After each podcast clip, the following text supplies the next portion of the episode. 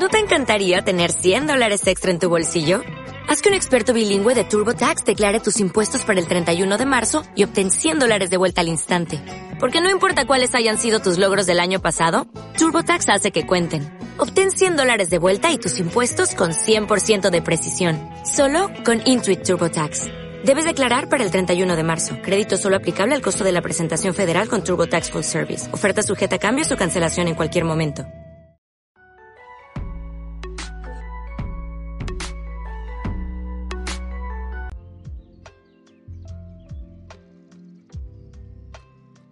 Buenas noches, gente. Estamos en un nuevo capítulo de Conversando con. Esta vez dejando un poco de lado el tema paranormal para empezar a tratar unos temas más serios. Este tema, como les comentaba en Instagram, es un tema que me considero bastante desinformado y es por eso que vamos a estar aprendiendo todos en este capítulo, tanto los que escuchan como yo, eh, sobre el calentamiento global. Para eso hemos traído a Franco que nos va a contar más de este tema. Buenas noches, Franco, ¿cómo te encuentras? Hola, todo bien, excelente. Muy bien, Franco. Eh, bueno, si no es que no lo, no lo recuerdan, es porque no escucharon el capítulo número 4, donde estuvimos conversando con Franco y Eric sobre política, educación. Pueden ver que Franco es un hombre muy informado a todos los temas. Y no sé qué, qué se siente estar en el show de nuevo. Eh, bacán, bacán. Me siento un poco más nervioso, sí, ahora que, que no está Eric. Sí. No, tranquilo. Yo todas las veces que voy a empezar un capítulo estoy nervioso, así que no te preocupes. Pero eh, lo vamos a pasar bien. Eh, cuéntanos un poco cuál es tu experiencia en este tema, como para que no crean que traigo cualquier persona a conversar acá solo porque los conozco.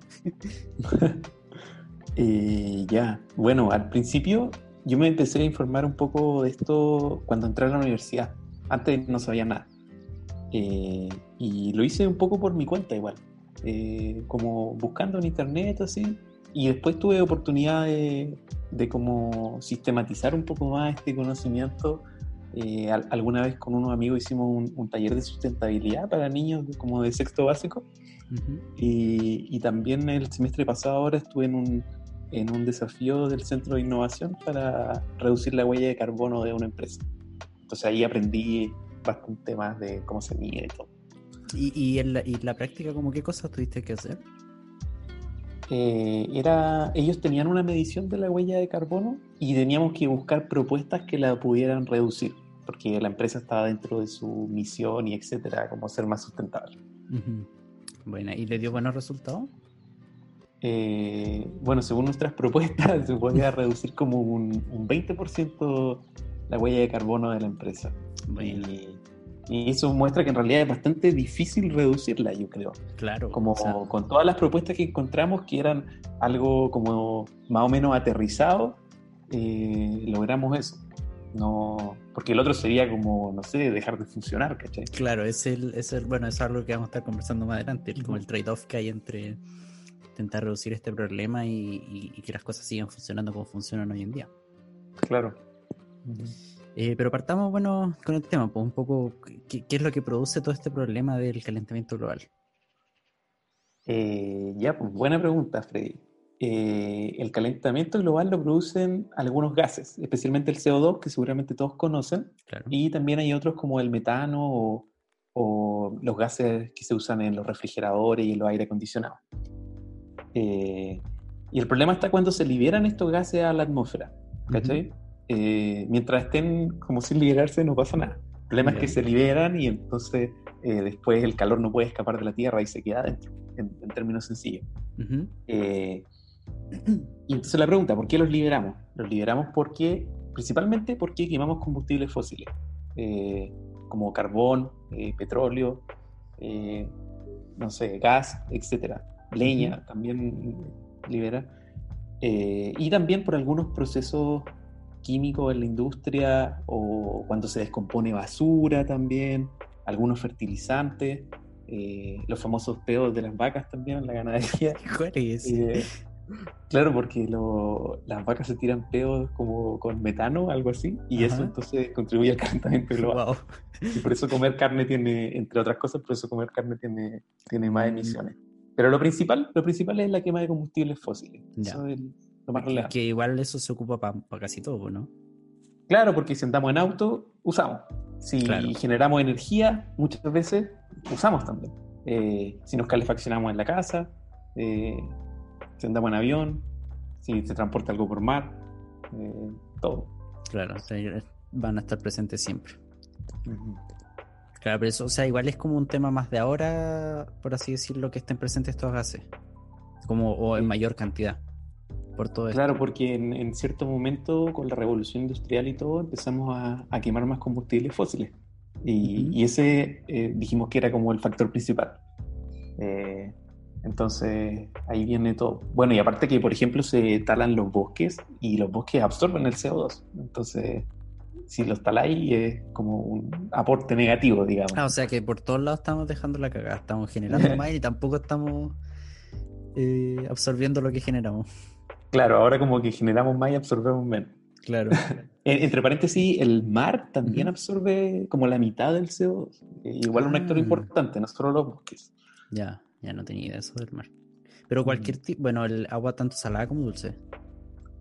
Eh, oh, no estoy seguro de, esa, de la respuesta. Pero, el agua salada igual es casi toda, así que... Sí, pues al final es la mayoría. Sí. Cuéntame un poco más de lo de la revolución industrial. ¿Ese, es como el punto en el fondo que, marca el inicio de, este desastre que estamos dejando? Eh, sí, yo diría que sí. Eh, porque ahí, como, como dijimos antes, se empiezan a usar mucho los combustibles fósiles y cada vez más es como exponencial, ¿caché? Eh, y, eso es lo que más contamina. Entonces, ahí parte todo. Y parte en, los países donde parte la revolución industrial, como Inglaterra, Inglaterra eh, y los países de Europa en general, luego Estados Unidos, etc. Entonces, ellos son ellos son en este momento el foco de, las también de las contaminaciones o eso se ha ido, ido cambiando con el tiempo? Eh, o sea, en este momento hay hartos países que emiten mucho, por ejemplo, China o India, que emiten mucho porque, eh, bueno, también porque ahí vive mucha gente, ¿cachai? Claro.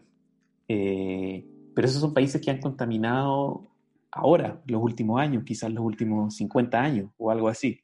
Pero si vemos como la película completa, como si vemos desde todos los años desde que inició, que es lo que deberíamos considerar, eh, entonces los países más industrializados son los que han contaminado más.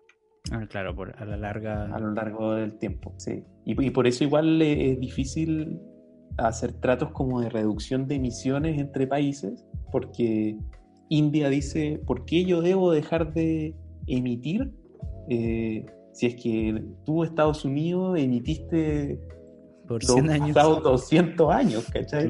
Y, por eso tenía un nivel de vida bacán ahora, porque viviste mucho tiempo y estás muy industrializado, entonces tu PIB es muy grande y etcétera, y tus ciudadanos viven muy bien. Pero para mí, mis, mis, ciudadanos de India, muchos viven mal. Entonces, claro. Pero ¿y ahí cuál sería como la solución? Porque bueno, yo creo que para los países también más pobres es peor todavía, porque también necesitan, como si o sí van a tener que empezar a gastar y generar como contaminación. Eh, claro, eso es un problema igual. Como lo ideal es que puedan hacer como esta transición eh, a, como energía renovable y todo lo más rápido posible. Porque la otra opción es que, no sé, pues se queden como están o que la gente deje de consumir energía, pero cuando eres pobre, ese delta extra de energía vale harto. Claro, cuando tenéis plata. La vida. Cuando tenéis plata da lo mismo, o sea, o importa menos, digamos. Claro. Eh, entonces eso es, complicado.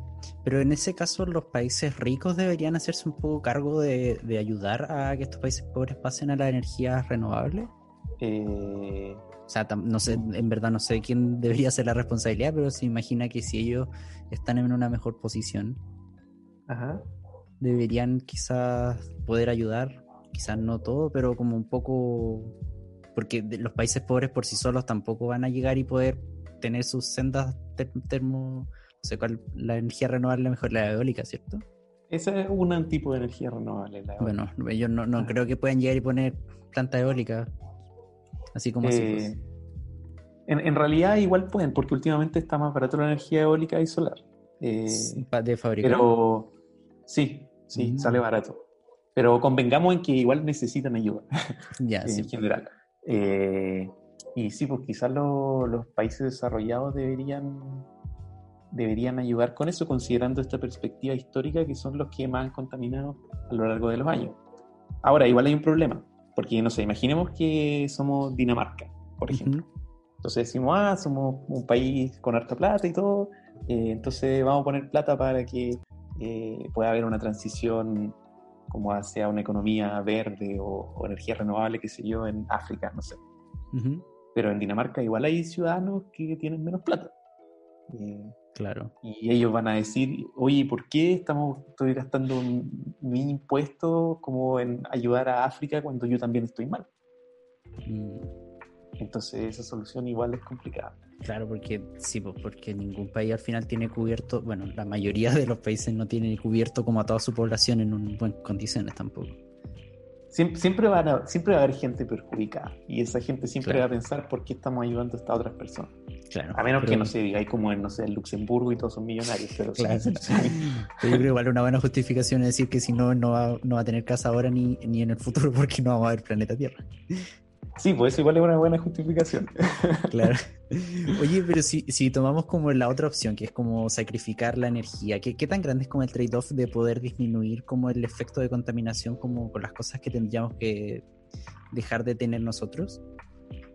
Ah, bueno, ¿Cómo se, vería reflejado un poco en, nuestra vida? Se podría reducir harto la contaminación eh, si consumimos menos energía y menos productos en general. Eh, pero sería difícil porque, no sé, pues imagínate, encendiste la lavadora y pasó media hora y se cortó la luz. Como ah. igual necesitamos esa electricidad, quiero decir. Eh, y a medida que vivimos más cómodos también, o mejor, menos eh, vamos a querer. Necesitamos más energía. Sí, no vamos a querer dejar de lado las cosas que tenemos. Claro, y hay, hay gente que, como, digamos, contamina muy poco, pero es la gente en general que vive muy mal. Mm. Eh, yo diría, a menos que sea una persona que compra muchos productos innecesarios, como artefactos o, no sé, audífonos o qué sé yo, eh, eh, podrían ser otro ejemplo también. en general, ese trade-off pesa. Claro. A menos que tengáis mucha plata. Oye, pero ¿y, si las energías renovables están más baratas que mencionaste, por qué no, o, supongo que sí se está fomentando que los países que pueden se vayan cambiando? Ah, ya. Eh, bueno, está más barato, pero hace poco, hace muy poco. Y las inversiones en energía son largas, se pagan en, no sé, 20 años y te demora ahí por lo bajo un año en construir una central, pensando que sea una eólica, por ejemplo. Si así una nuclear se puede demorar como 5 años o más. Entonces, eh, lo que quiero decir es que este es un fenómeno muy reciente ya. y las inversiones en energía son largas y el tiempo de construcción son largos, entonces se demora. no es como llegar y decir ya, pues, cambiemos todo para mañana para, para claro. central eólica. Claro, y, otro problema es que las energías renovables comerciales son tres básicamente, eh, hidroeléctrica, eólica y solar.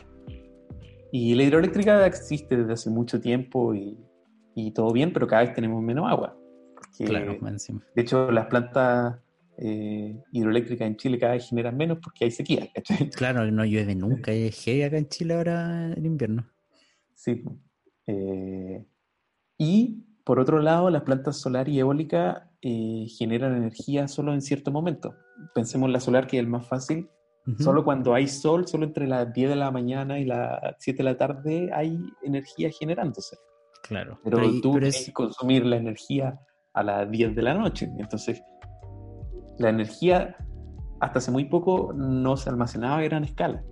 Entonces, ahora recién hay algunas baterías y todo, y, ahí ya podéis como guardar la energía del sol y usarla más tarde, pero tradicionalmente no se podía.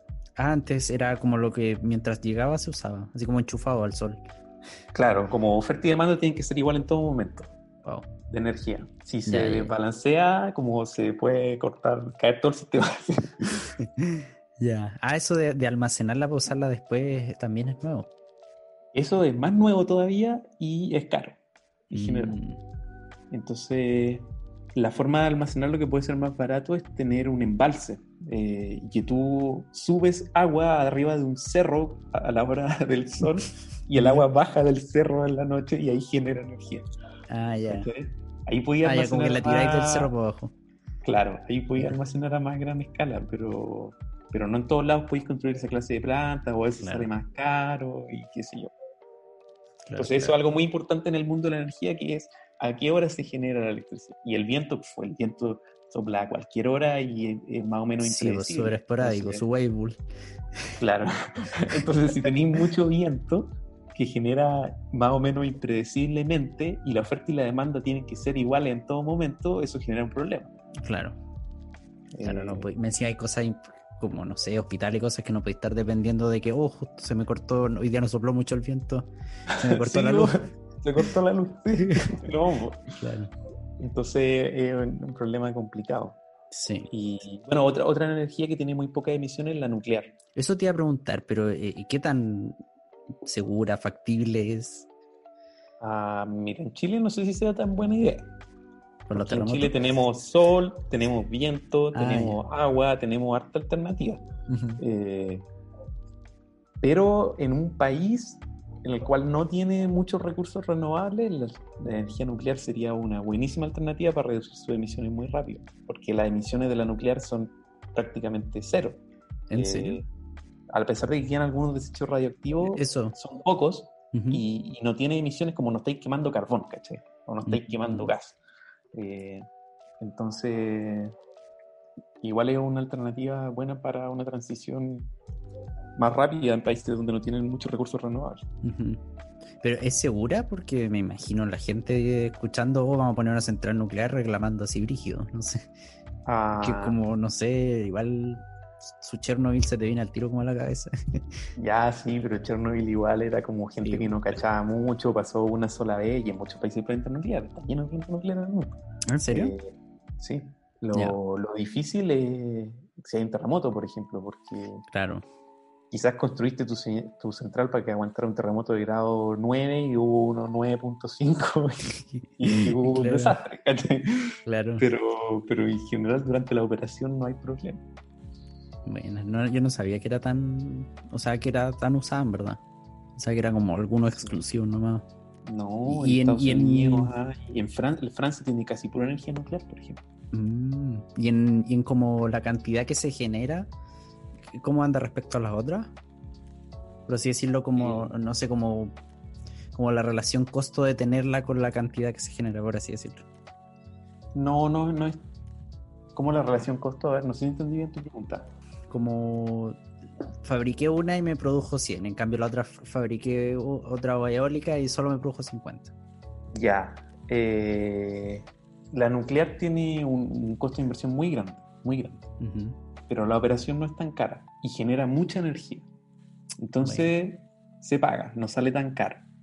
Eh, y la eólica, por ejemplo, genera poca energía, eh, pero sale barato construirlo. Entonces igual se paga. Ah, ya. y operarla vale cero pesos casi. La, la eólica. La eólica. sí. Ah, ya. Ah, bueno, que la, la nuclear tampoco depende de, de ciertas condiciones externas, como decíamos, de que sople viento, de que haya sol o cosas de ese estilo. Claro, pues la nuclear genera cuando tú querís. Bueno, en realidad es muy difícil apagarla o prenderla, entonces básicamente genera todo el rato. claro. Eh, entonces, por ejemplo, ahí podría haber un, un potencial problema si es que tenéis nuclear y viento, porque la nuclear no la podía apagar ni prender y el viento sopla a cualquier hora y tenéis que mantener el equilibrio entre oferta y demanda de energía Claro. y podría ser un desastre. Suponiendo que tuvierais solo esas dos energías en tu país. Claro. ¿Y, y qué tanto abarca como de energía una central nuclear? ¿De- ¿Le da una ciudad entera o, o menos? Bueno, sí, puede darle a una ciudad en Santiago. Pero o sea, es que igual mucha energía la consumen las industrias, por ejemplo, las mineras en Chile. Entonces, pero una ciudad entera además. O sea, depende de qué porte sea tu central nuclear. Pero, Claro. pero podría darle una ciudad, quizás no a Santiago, pero. Pero una ciudad apañaría. Bueno, si en Francia tienen harto, porque funciona bien. Eh, volviendo un poquito atrás a lo de que hablábamos como de historia, así como a, a pregunta personal. ¿Tú Ajá. pensáis que, bueno, cuando partió la revolución industrial, todo f- fue como más necesario para que pudiéramos desarrollarnos rápidamente? ¿O, o- o si tú quieres volver al pasado, diríais, cabrón, hagámoslo más lento, sacrificando quizás años de, o ciclos de progreso, pero sin que llegue- llegáramos a este punto? O, o quizás lo detendría en otro momento de la historia. Uh, es difícil porque eso presume que yo, que el Franco del 1600 sabe lo que va a ocurrir en el futuro. No, claro, o- ima- imaginemos o que tú puedes viajar en las el consecuencias tiempo. del cambio ima- climático. Pero imaginemos que, que estáis ahora y te, te lográis viajar a ese momento. Sabiendo que, podría alterar el, curso de las cosas, ¿diría como gente vamos más lento, demorémonos más? ¿O igual sacrificaría yo un poco? Yo creo que, habría que hacerlo más lento. No sé qué tanto más lento, pero, pero sí habría que decir como, suponiendo que yo tuviera el poder de decisión sobre todo el mundo, como, eh, no sé, pues no nos vamos a desarrollar tanto, o vamos a, a, no sé, pues enfocarnos más en tecnología hidroeléctrica o en autos eléctricos, que de hecho habían autos eléctricos cuando recién inventaron los autos. Pero, ¿En serio? Sí. Eh, pero las baterías no eran muy malas, ¿cachai? Mm. Entonces no rendían mucho. Eh, o sea, no tenían mucha autonomía. Pero con el conocimiento del futuro tú podrías decir como ya voy a claro. las baterías, pero de cabeza, ¿sí? sí, y esos 100 años lo dedicáis a eso y, y Claro. Bueno, supongo que en esa época no se imaginaba ni por si acaso el daño que estaban haciendo o que, se iba a generar. No, no, o sea, el, panel intergubernamental de cambio climático, que es como estos expertos de todos los países, como en el, no sé, 1992 así, dijeron, oh sí, el cambio climático es un gran problema y es ah. probable que lo haya causado el hombre. Y después más adelante dijeron, sí, en verdad es casi seguro que lo causaron las personas, los humanos. ¿Y, eh, ese, ese casi es porque qué otra cosa podría haber sido? Eh, no sé realmente, le asignan, creo que el 97% de los científicos está de acuerdo en que es culpa de, los de los humanos. Pero mucha gente dice, por ejemplo, que fue que se responde a un ciclo del Sol. Ya. Eh, y ya, lo que pasa en realidad es que los científicos no han podido demostrar una relación causal entre las emisiones de, de CO2 y el cambio climático, ¿cachai? O algo así, o no pudieron demostrar la relación causal entre... Eh, filo, no han podido demostrar que las personas somos culpables, como con seguridad. Pero ¿qué es lo que hicieron? Fue decir, a ver, ¿podría haber sido el sol? No, no funciona. ¿Podría haber sido esta otra cosa? No, no funciona. ¿Podría haber sido esta otra cosa? No, tampoco funciona. Y como que descartaron todas las posibilidades y queda la, de los humanos que está muy correlacionada, pero no hay una eh, relación causal demostrada. Ya. Ni, ni siquiera así como viendo como el daño que causamos actualmente. Eh, claro. Bueno, sí, y el mundo de, la, de los intervalos de confianza y todo eso, ah. siempre vamos a decir con probabilidad 99% sí, bueno, pasó claro, Vaya a poder afirmar, claro. Sí. pero bueno, hay cosa igual de, darse cuenta nomás como... No, me refiero no, no caer en el negacionismo estúpido decir, no, no, yo creo que no son los humanos, debe ser el sol. Claro. O para intentar justificarte de que no estoy haciendo nada. Claro, o sea, porque, porque está demostrado que no es el sol. Claro. Sobre todo, porque podría quizás se te ocurre algo nuevo que nunca han probado y podría valer la pena estudiarlo. Pero... Sí. Oye, y volviendo al tema de los países que ahora están influyendo más, eh, no sé si tenéis más que contarme de, los países, de estos, eh, de la relación que hay entre estar desarrollado o no sé si hay, si, hay una variación entre quizás verlo por per cápita las emisiones que se hacen por país. Ya, eh, a ver, para que un país se desarrolle, o sea, cuando el, el PIB, el PIB de un país crece porque se está desarrollando en general. Ya, Y para que crezca el PIB necesitamos energía. Y si necesitamos energía, hay emisión. de seguro. Eh, entonces, para que un país se pueda desarrollar, necesita emite. Como las mayor PIB implica mayores emisiones. y, creo que viceversa también, es como una relación causal que va para los dos lados, algo así. Ya. Eh, entonces necesitamos esa energía para desarrollarlo Y viendo per cápita, por ejemplo, Chile, un ciudadano chileno promedio emite como 5 toneladas anuales de CO2 equivalente. CO2 equivalente porque tiene el CO2 y otros gases de efecto invernadero que están convertidos a medida de CO2 para ser una unidad de medida estándar. Ya, entonces Chile emite 5 toneladas de CO2 anuales per cápita, que es como el promedio mundial. Ah, ya, no estamos. Más o menos. Y, eh, por ejemplo, Qatar emite 40 toneladas per cápita. ¡Wow! Eh, y Estados Unidos, Estados Unidos está como entre 15 y 20. Francia también emite cerca de 5. es un país con más plata y todo, pero tiene mucha energía nuclear, tiene energía casi 100% renovable. Ah, claro. Entonces no emite tanto. Y ahí, por ejemplo, Sierra Leona emite 0.15 toneladas de CO2 per cápita al año. Pero claro, porque la gente que vive ahí en realidad vive muy mal. Sí. Pero ¿y por qué hay este salto tan grande, por ejemplo, con Qatar? ¿Por qué eh, tan forrado? Yo no he estudiado las emisiones de Qatar en particular, pero se me imagina que es porque están forrados y porque es un país petrolero. Ah, claro. Entonces, sus ciudadanos compran muchas cosas y usan mucha energía y aparte extraen petróleo, entonces esas emisiones se cuentan ahí. Ah, eh, claro. Porque igual, estas emisiones per cápita eh, son contabilizadas eh, como en su país de origen, digamos. Entonces, por ejemplo, si nosotros compramos un auto chino, esas emisiones están contabilizadas en China. Ah, ya, a pesar de que sea otro país el que está comprándola. A pesar de que sea otro país el que la está comprando. Entonces mm. ocurre también que los países desarrollados en realidad emiten aún más de lo que podemos ver en su medición per cápita, porque compran cosas a India y China y Tailandia. Entonces India y Tailandia tienen su emisión como digamos un poco de cierta manera inflada por porque en realidad son otros los que están afectando esa claro, como que esa emisión cuenta para ellos, pero sus ciudadanos no están viviendo mejor. Claro, ah, claro, claro. No, no, no completamente.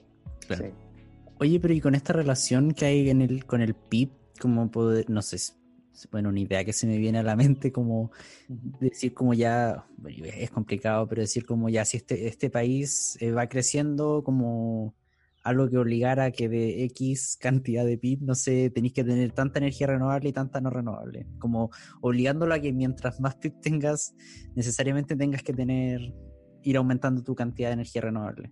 No sé si se entiende la idea. Sí, suena bonito, pero difícil de implementar. Sí, pues, ese es el problema. Sí, como, bueno, igual está el acuerdo de París, pero ahí cada país se comprometió con lo que ese país consideraba ¿Cómo es? Cuéntame de eso, que yo la verdad lo escuché alguna vez, pero no, como te digo, nunca me he metido han, han, habido algunos acuerdos entre varios países para ponerse de acuerdo con respecto a la contaminación. Eh, entonces, por ejemplo, el más famoso creo que es el protocolo de Kioto, que es como de 1997 o por ahí, porque se está destruyendo la capa de ozono. Entonces los países se juntaron y dijeron, oh, vaya, parece que, Estamos en la problemas. va a explotar. Así que tenemos que hacer algo. Creo que hay que hacerlo. Eh, pero ese era un problema como inminente, ¿cachai? Entonces los países dijeron como ya, tenemos que hacer algo y la creo que casi todos menos Estados Unidos o algo así eh, se pusieron de acuerdo en que iban a limitar eh, el uso de estos gases que provocaban un hoyo en la capa de ozono. Y luego ponerse de acuerdo para, con respecto a las emisiones de CO2 y el cambio climático ha sido mucho más difícil. Por lo mismo que mencioné antes, los países en desarrollo dicen ya, porque tenemos que limitarnos nosotros? Nuestros ciudadanos viven peor, hemos emitido menos a lo largo del tiempo, etcétera. Y los países más ricos también tienen a sus ciudadanos que viven peor y que no quieren, etcétera. Claro, eh, Y bueno, y Trump y Bolsonaro, qué sé yo.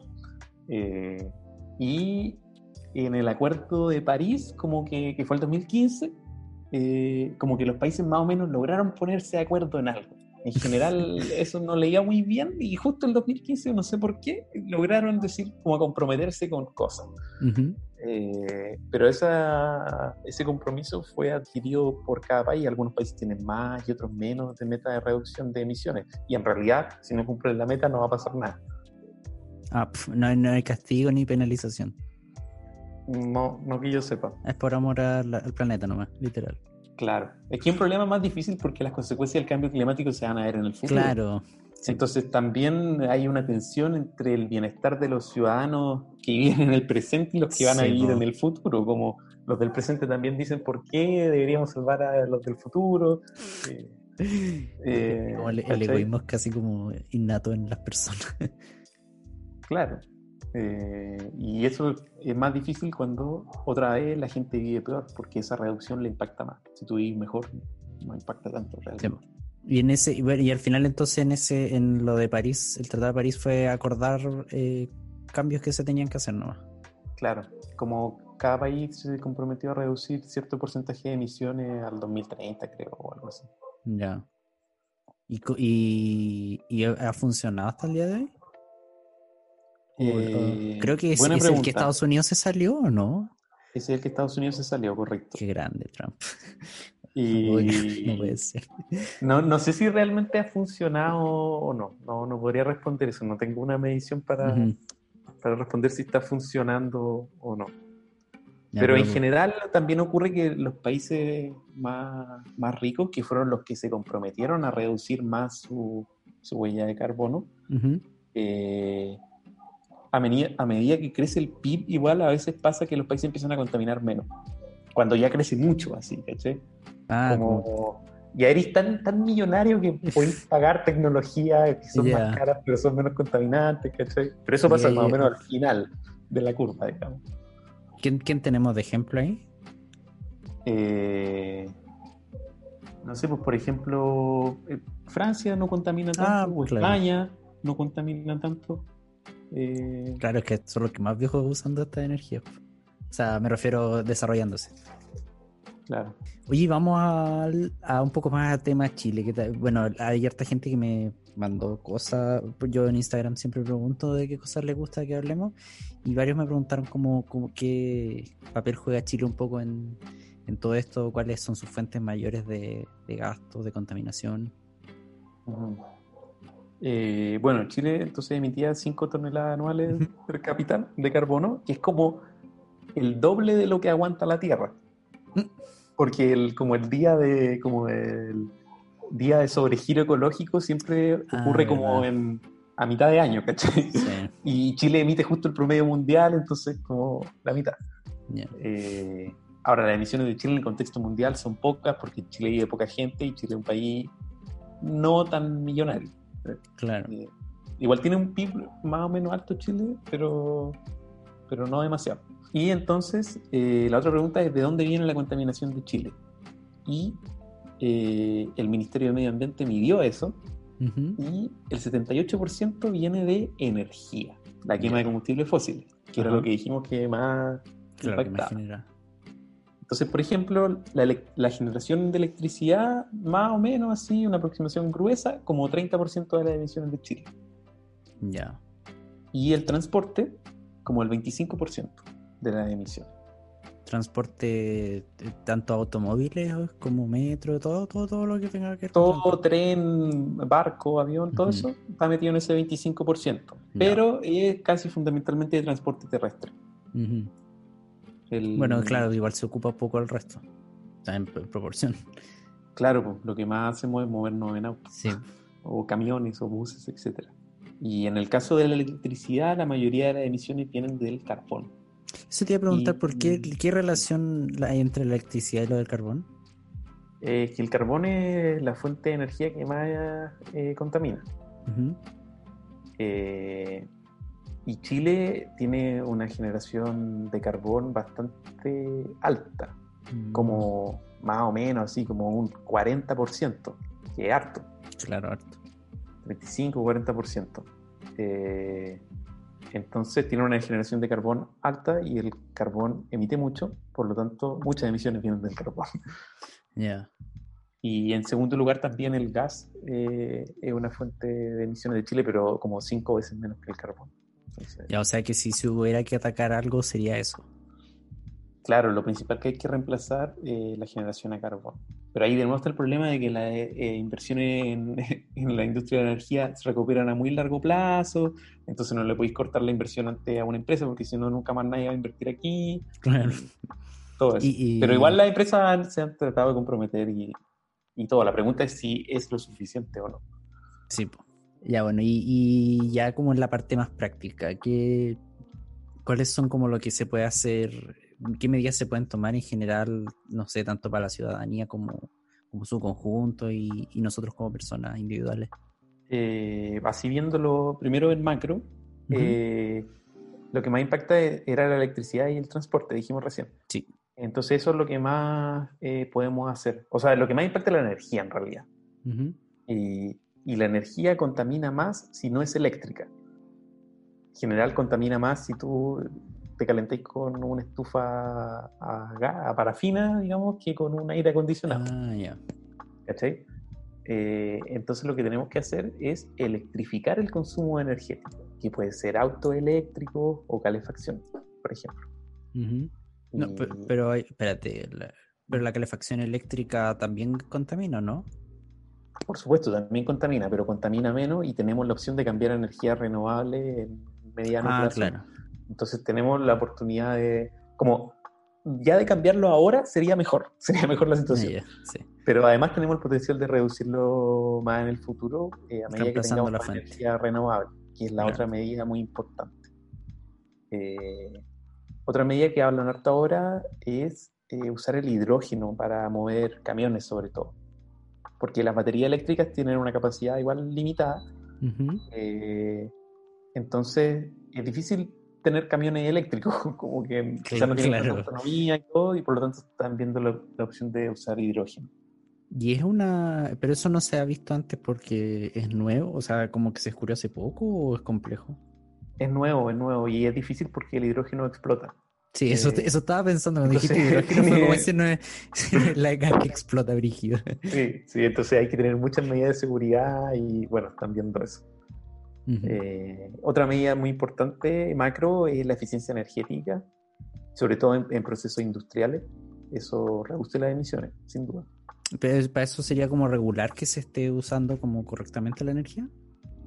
Eh, es que en general las empresas tienden a ser, yo diría, eficientes en su consumo porque eso les vale plata. Ah, eh, entonces responde también a algo de tecnología, o que a veces quizás hacer la inversión inicial de la tecnología sabe muy caro esas cosas. Eh, y la última medida macro que, se me ocurre ahora, importante, es un impuesto a la emisión.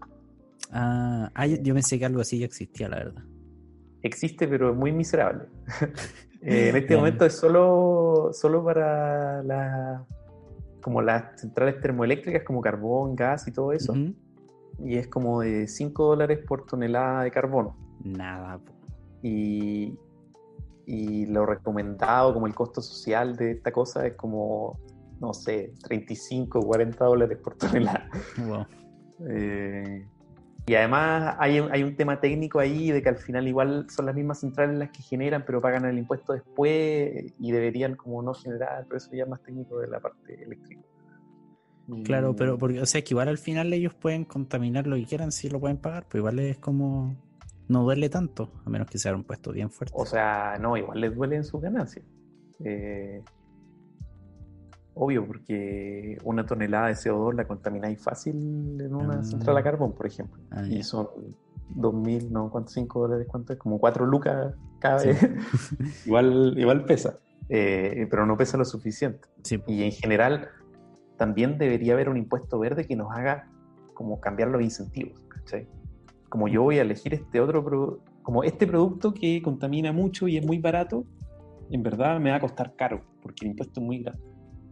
Pero ese impuesto también aplicado a las empresas, decís tú. Para todo, para todo. Ah. Porque contaminamos y no lo pagamos. Claro. como, el, como el, económicamente sería ideal que tú ah. pagaras ese impuesto y esa plata se usara para plantar arbolitos, por ejemplo, o financiar nueva tecnología. Eh, pero es difícil. Macron lo intentó hacer en Francia y quedó la cagada. ¿Por qué? eh, sí, por los chalecos amarillos. Ah, vienen, vienen del impuesto a la gasolina ah, y al diésel. Vaya. Mm, ¿Cachai? Sí, sí, eso mismo te iba a decir que me tinca que cualquier impuesto que salga así, ya sea para la industria, para, cualquiera, va a haber gente que se va a poner a alegar por eso. Que siempre va a afectar a alguien. Sí. La cosa es tratar de que no afecte a la gente más pobre. Claro, pero siempre está la justificación de que el planeta va a morir si no, si que no lo cobran impuestos, pero bueno. Sí, bueno, y tu otra pregunta era de lo micro, como que Claro, como a nosotros también. Eh, ya, pues hay un estudio sobre qué cosas impactan más, qué acciones que uno puede tomar a lo largo de su día. Y la principal es no tener hijos. Wow. Porque una persona come y se mueve en micro y se mueve en auto y. Genera y otro tú eh, gastando. Eh, usa un computador, compra un computador, eh, mm. usa electricidad y entonces una persona más en el mundo contamina harto. Rígido. otra cosa importante es no moverse en auto. Ah, claro. porque contamina mucho. Bueno, igual ahora hay harto incentivo para andar en bici y todo. O sea, están, y, están facilitando con más ciclovía. la vez que intenté andar en bici casi morí, pero igual me gustaría eventualmente que no había andado hace como 15 años en bici, entonces. Y yo pensé que la gente era más amable, ¿no? Que me iban a gritar cosas mientras intentaba pedalear. No, Santiago, difícil. Sí. Pero se puede. Bueno, es que en realidad igual podía andar en micro, ¿cachai? Y la cosa es que si vais tú solo arriba de tu auto, ah, contamináis mucho proporcionalmente. Sí. Eh, otra cosa que aparecía mencionar en el estudio era eh, hacer viajes largos en avión. ¿Hacer en avión? Hacer? hacer? Hacer. Hacer. Ah, Como hacer contamina mucho. Eh, ah, ya, ya. Porque andar en avión contamina más que andar en auto, de por sí. Pero el problema es que el avión nos permite hacer viajes demasiado largos que de otro modo no se harían. Esa es la cuestión, pues igual. Entonces, si tú hicieras ese viaje en auto, también contaminaría demasiado. La cosa es que no lo hacís porque te demoraría un mes en llegar. claro. Y... y... nadie va a estar, y tampoco el barco, no es que tengamos puerto en todos lados tampoco. Claro. Me sé demorar caleta. Sí. Sí, ese, ese, lo veo complicado de cambiarlo porque el avión lamentablemente facilita demasiadas cuestiones. Claro, pero tenéis como viaje a Europa o a China, los podéis tratar de reducir, eh, o, no, o ah, pues vacaciones más cerca, si que tenéis plata para irte a vacaciones lejos. Sí. Eh, o esas cosas. Andar en crucero, no en, no en avión. No, andar en crucero también contamina. ¿En serio? ¿Pero entre el barco y el avión? No, es mejor andar en avión, pero es que los barcos igual no tienen, que andan en aguas internacionales, no tienen ninguna regulación ambiental. Entonces, ah. cuando generan su energía, contaminan mucho. pero, pero esa vez que, ya, ni me acuerdo mucho, cuando la Greta iba a venir, no venía en barco supuestamente porque era más. Venía, en un barquito, ¿no? Como en un velero, pues, como... ya no sabía. sí. Ah, por eso, es ¿verdad? Que después le costó un mundo llegar cuando corrieron, justo corrieron después el país. Sí. Donde decía sí. sí, sí, ya me acuerdo. Y la última medida que igual empieza harto es eh, consumir alimentos veganos, o más bien no consumir alimentos de mm. origen animal. Ya, eso, eso eh, me, me llevó como pregunta, yo también quería sacar el tema. de, qué tanto pesa la alimentación que tenemos nosotros en todo sí, esto. En la, eh, la, alimentación son como un cuarto de las emisiones globales. entonces, igual es harto. Y consumir alimentos de origen animal contamina mucho más. Eh, por ejemplo, un kilo de carne de vaca contamina entre 20 y 60 kilos de CO2 versus un kilo de trigo contamina un kilo y medio de CO2. Ah, bastante. pasaste de uno y medio a, a 60 veces. Eh, ahora, en particular, la carne de vaca contamina mucho porque las vacas se tiran pedos con metano. Eh, entonces, por ejemplo, el pollo contamina menos, que son 6 kilos de, CO2 por kilo de pollo. O el pescado, como 4 kilos de CO2. Entonces, ahí para tener un orden, un orden de magnitud, carne de vaca o de cordero es muchísimo. El queso también contamina todo Un kilo de queso, 21 kilos de CO2. No basta con ser vegetariano. Uh. Eh, ah, o sea que la, solución aquí es el veganismo al, máximo. Claro. Eh, y, tratando de reducir lo más más extremo, en el fondo, la carne de vaca y el queso. Claro, eso sería como lo que más se podría atacar. Claro, pues ahí quizás te cuesta, no sé, pues comer poroto en vez de carne, pero igual puedes comer pollo en vez de carne y va a ser un gran aporte. Sí, eso, eso está interesante, claro, porque yo, bueno, aquí alguien si quiere me puede quemar, pero me cuesta caleta dejar la carne más que nada porque en general me cuesta comer.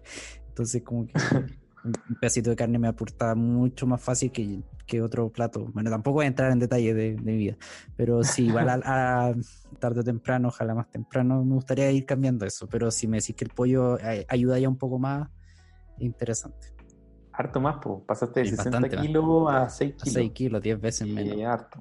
puede ser pollo, pavo, eh, pescado en general. Huevo también, el huevo no contamina tanto.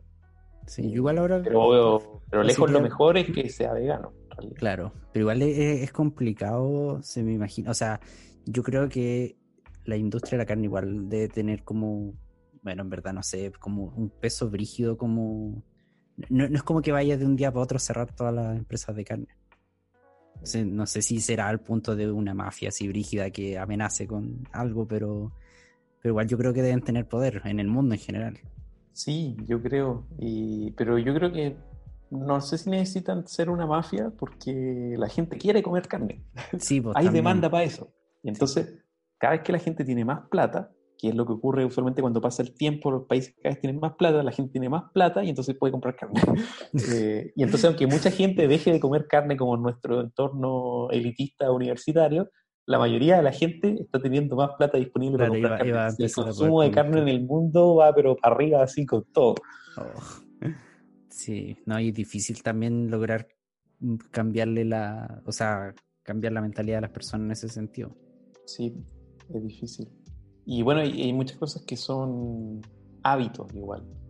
eh, y que cuesta cambiar, pero que una vez que los cambiáis, es sencillo vivir de la nueva Sí, manera. Sí. Eh, entonces eso tiene un, un potencial grande. Eh, por ejemplo, no sé, le, eh, le decía a la gente que iba a haber un impuesto por comer carne de vaca por ejemplo. Entonces la gente va a dejar de hacerlo porque hay un impuesto que les va a salir más caro y todo, y Claro. se van a cambiar al pollo.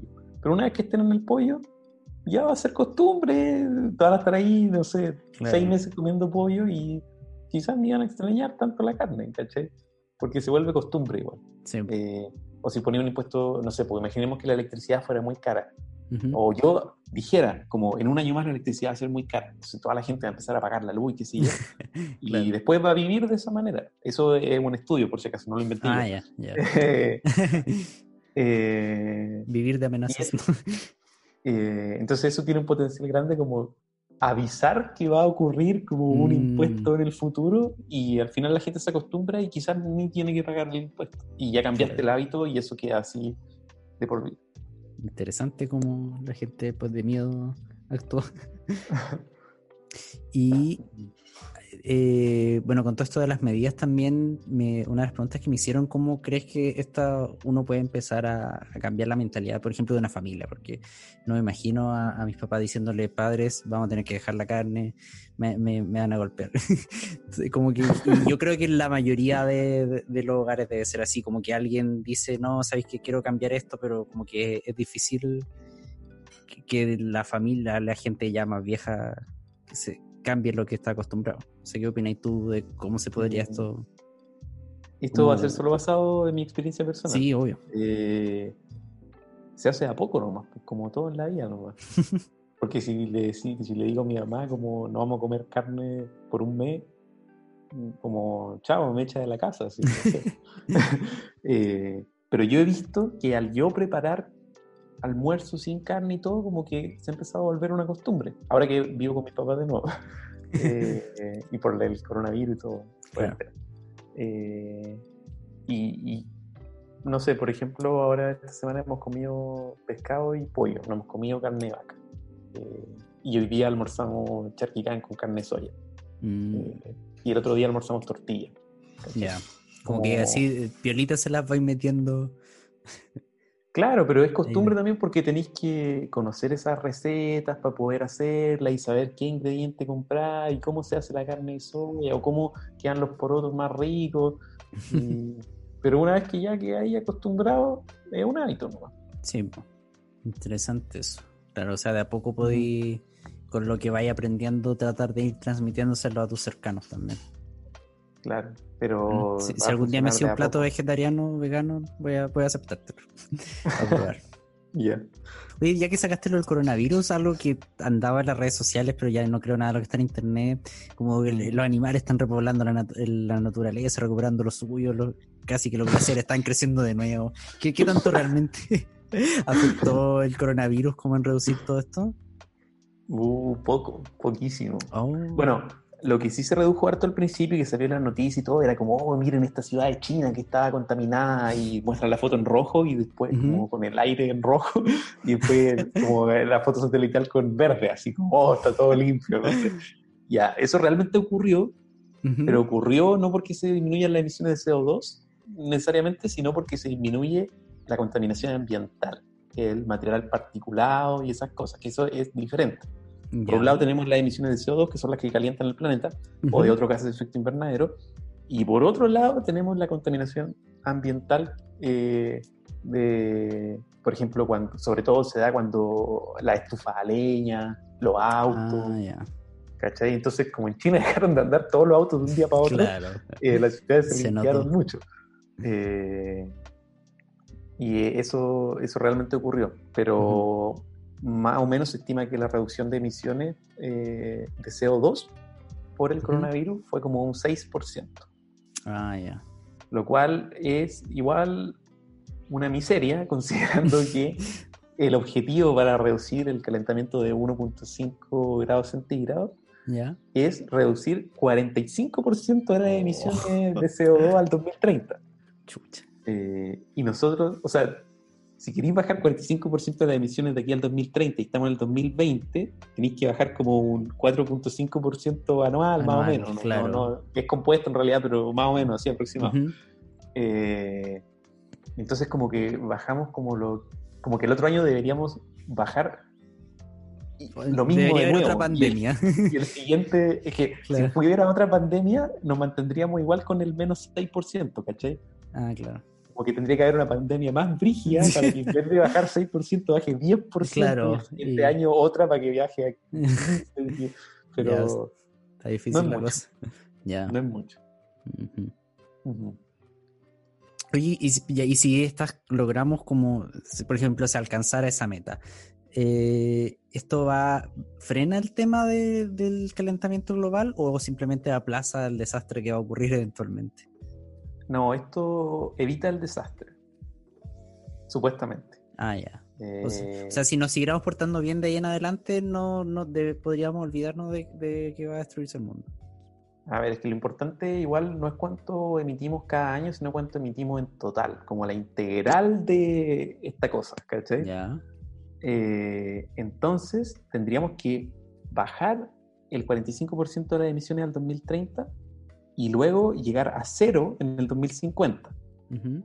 Pero no es que después del 2050 tú puedes decir, ah, ahora voy a contaminar lo mismo que el 2020. No, tienes que mantenerte así, Claro, habría que decir. Pero claro, por eso, eso me refería, como que si llegamos a la meta y después nos seguimos portando bien y no generando con la, cantidad que estamos generando ahora, podríamos estar tranquilos. Eh, relativamente, sí, se supone que con 1.5 grados de calentamiento no ocurren mayores desastres. Con 2 grados ya podría ser. Oye, y yo creo que ya para ir cerrando, eh, aquí ya vamos un poco a las opiniones tuyas. ¿Cuál crees que es como la mejor forma de que la gente tome conciencia? Más encima ahora, con tanta gente que cree que el calentamiento global es un invento de los comunistas, cosas por el estilo. y, que más encima como que hay más desinformación en vez de información. ¿Cómo, crees que la gente debería tomar, o cómo se puede hacer para que la gente empiece a tomar más conciencia de esto? Oh, es súper difícil en realidad, Frey, yo creo. Eh, yo diría, se me ocurre que evangelizando. Tocando las puertas como los testigos de Jehová. No, eh, que como sobre el calentamiento global. sí. No, como me imagino como contándole a la gente que es cercana a tuya y que por lo tanto es más fácil. Si tú no creías en el calentamiento global, por ejemplo, pero un amigo te lo dice, te dice que sí existe y todo, tú le das cierta chance de que, a ver, quizás este weón no está tan loco. Claro. Pero si alguien en internet me lo dice, yo, chao, como veído.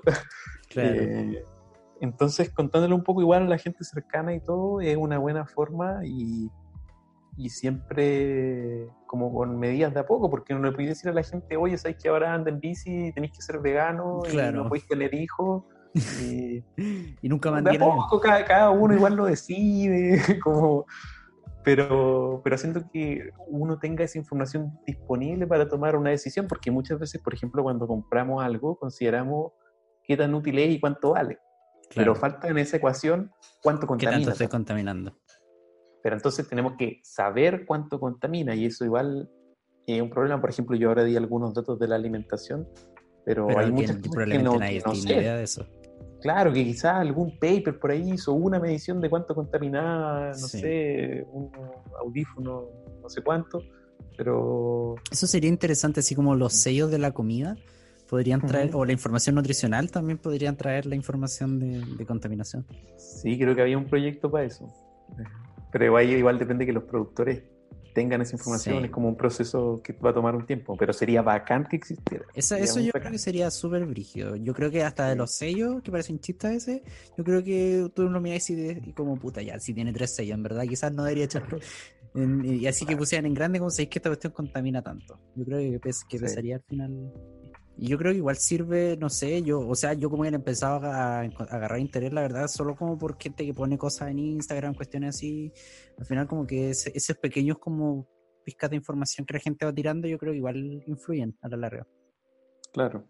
No sé si eh, para terminar tiene algo, no, no, no, tengo otra pregunta antes. ¿Otra pregunta? Otra, la última, antes de tu mensaje final de despedida. Eh, ¿tienes, tú, ¿Tú tienes fe de que la gente y los gobiernos van a cambiar, que vamos a lograr algo o no? Eh, yo, en verdad, yo dudo que lleguemos a la meta de los 1.5 grados. Como nadie se ha puesto las pilas con eso y hacerlo es muy difícil. Chaleco amarillo, mejor ejemplo. Sí. Eh, entonces, está difícil. Pero igual podemos hacer como reducir el riesgo futuro. Aunque quizás no lleguemos a la meta de los 1.5 grados, igual podemos reducir el Algo se va a poder hacer. Muy bien. Y, eso. igual quizás es algo como, podríamos decir, suponiendo que tú tienes toda la información y todo, como viéndolo desde la ética, como también actúa como, como a ti te gustaría que todo el mundo actuara.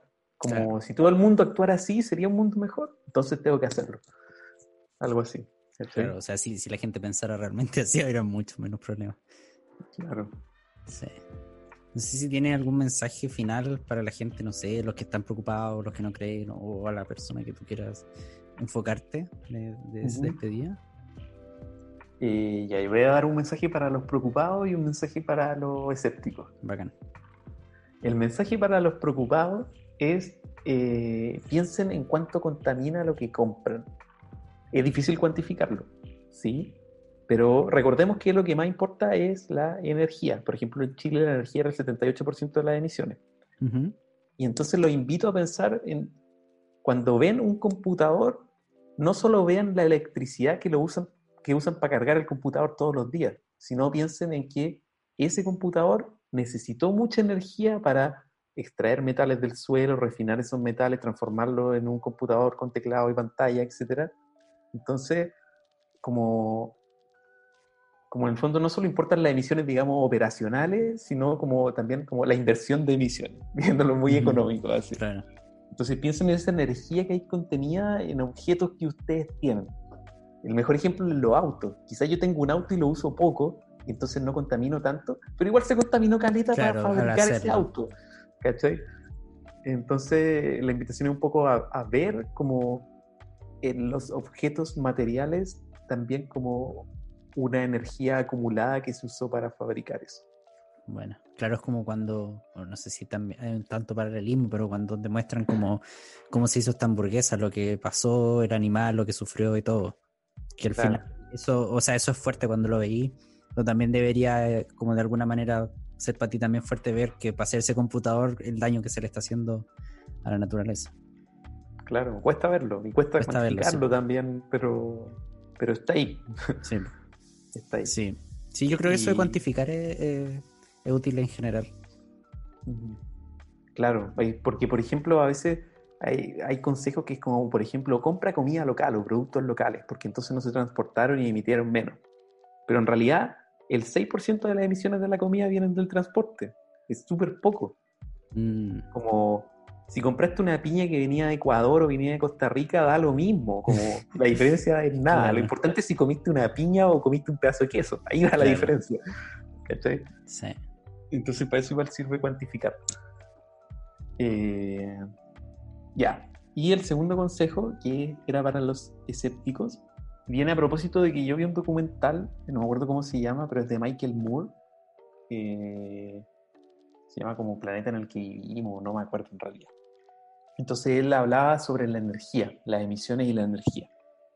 Y decía, bueno, entonces el carbón contamina mucho y no sé, pero después iba a las plantas solares y como los paneles solares quedan tirados y en verdad eh, los aerogeneradores generan muy poco, entonces no vale la pena, como igual contamina y todo contamina, así que no podemos hacer nada. Ese básicamente era el mensaje del documental, como tenemos energía renovable, pero igual contaminan, así que... Todos moriremos. Todos, todos moriremos, claro. Pero eh, si vemos cuánto contamina por unidad de energía generada la cosa, eh, cierta fuente energética, considerando cuánto se emitió para construirla, las energías renovables son inmensamente superiores a la mm. energía fósil. ¿Cachai? Yo sé que después de 30 años va a quedar ese panel solar tirado y que igual se usó energía para generar ese panel y todo eso, pero estáis comparando emisiones de, no sé, como no sé en qué unidades, pero 10 unidades versus 200 unidades en el caso del gas. Como, a, pesar de que la energía renovable quizás genera menos energía como la solar y la eólica, eh, eh, que igual la tuviste que construir y todo, igual si lo veis la película completa, contamina mucho menos. Muchísimo todo, menos. Todo, todo, el tiempo al final el, el gasto fue mucho menor a la larga. Claro. Entonces igual hay que poder ver eso, como como cuantificar, lo mismo que hablamos antes. Sí, no solo quedarse como, con, como la palabra del día. Sí, sí, eso es la palabra del día. Como hay cosas que importan más y cosas que importan menos y cosas que valen la pena igual. Sí, muy buen mensaje. Bueno, yo creo que con eso ya vamos terminando. Me gustó, la verdad, harto. Siento que aprendí muchas cosas que no sabía. Sobre todo, creo que lo que más me chocó fue lo de la alimentación. Voy a, voy a informarme bien como para ver para empezar a apreciar el peso que tienen las cosas que como. Eh, sí. Y eso no sé, ¿qué, te pareció a ti? Sí, bien. Hablamos harto de energía al final, no, no lo esperaba. pero, pero hablamos harto de energía. Bien, de algo sirvió lo que estudié. sí, para esto, por favor. Sí. sí. Sí, bueno, yo espero que a la gente también le haya gustado. cualquier comentario o cosa me la pueden hacer saber y, les podemos despertar otra respuesta con Franco de, las dudas que tengan. Nos vamos a estar viendo en otro capítulo. Eh, no se olviden de compartir si les gusta esto para mandárselo a sus parientes que no creen en el calentamiento global. Y nada, los dejo y nos vemos en otro capítulo. Adiós, Franco. Chao, chao, que estés bien.